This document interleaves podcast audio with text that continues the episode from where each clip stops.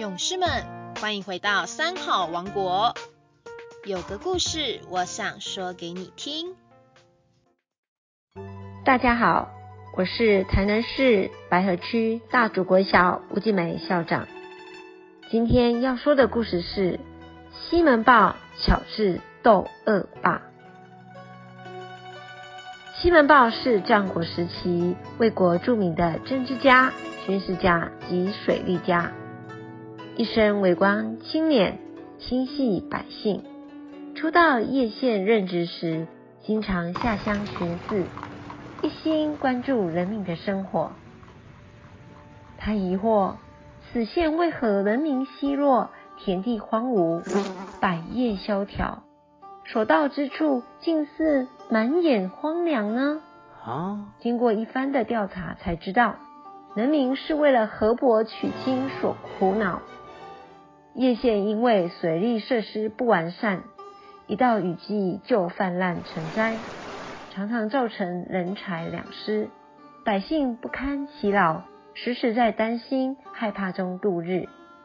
县中女巫借此机会勾结地方的官员，假借河伯娶妻，榨取钱财。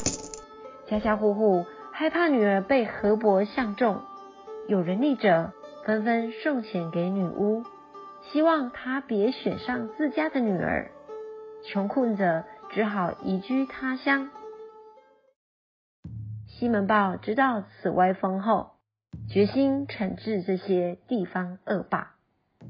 在河伯娶妻那天，西门豹也来到了河边。他命女巫将新娘带到眼前，说：“嗯，怎明新娘不美？”就劳烦女巫前往河里跟河伯商量，等我们选上美丽的女子，择日再送来。说毕，士兵们便将女巫投入河中。诶，怎么还不见女巫上岸呢？西门豹满脸疑惑。让女巫的弟子去催促催促吧。士兵又将女巫的弟子投进河里。等了一阵子，仍然没有动静。西门豹再度开口：“看来女人办不了事，只好请地方官员亲自出马了。”正要命士兵将官员丢下河，这些贪官污吏吓得跪地求饶。西门豹才示意士兵等一等。过了一会儿，西门豹才说：“看来。”河伯将女巫们留下了，你们就可以回去了。